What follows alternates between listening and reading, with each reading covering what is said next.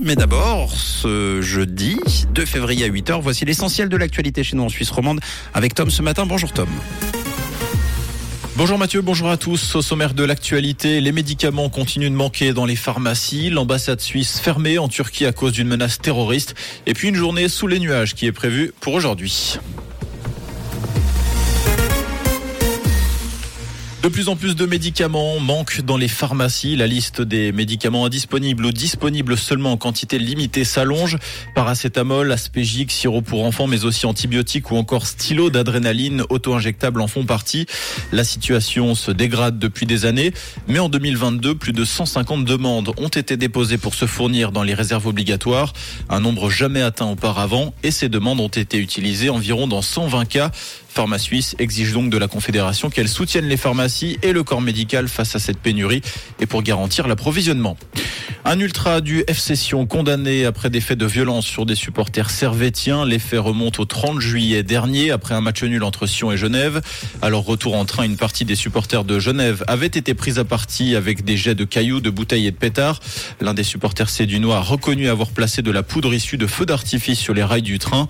D'après le Nouvelliste, le quarantenaire a écopé d'une d'une amende de 300 francs et d'une peine de 40 jours amende avec sursis pour entrave au service des chemins de fer.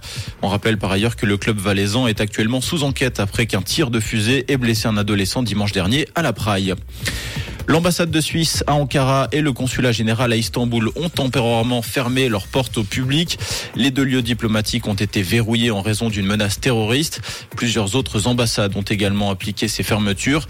Elles invoquent une menace d'attentat terroriste qui a augmenté après plusieurs actions islamophobes en Europe, notamment en Suède où un extrémiste de droite a brûlé un exemplaire du Coran devant l'ambassade de Turquie à Stockholm.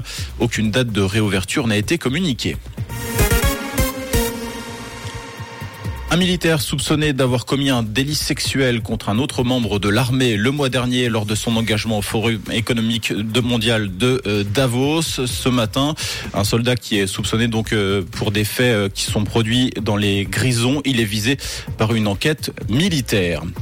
Les exécutions en Arabie Saoudite ont presque doublé sous le règne du roi Salman. Selon deux organisations de défense des droits humains, le nombre d'exécutions dans la monarchie du Golfe est passé de 71 par an en moyenne entre 2010 et 2014 à 130 par an depuis l'arrivée au pouvoir de l'actuel roi en 2015.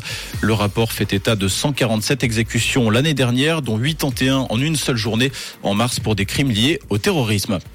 En football, le FC Ball a passé l'obstacle Grasshopper en Coupe de Suisse. Victoire 5-3 pour les Rénans qui donnent du répit à leur entraîneur Alex Frey. En quart de finale, le FC Ball devra affronter le FC Saint-Gall. Et pour ce matin, des nuages et de belles éclaircies, c'est ce que nous annonce Météo Suisse avec actuellement moins 1 degré à Chézières et à Roche, et 0 tout pile du côté de Saint-Légier et à Chailly-Montreux, avec de la bise au programme de ce jeudi et toujours un ciel plutôt ensoleillé sur la région. Un très bon jeudi et bon courage au job avec Rouge. C'était la météo, c'est Rouge.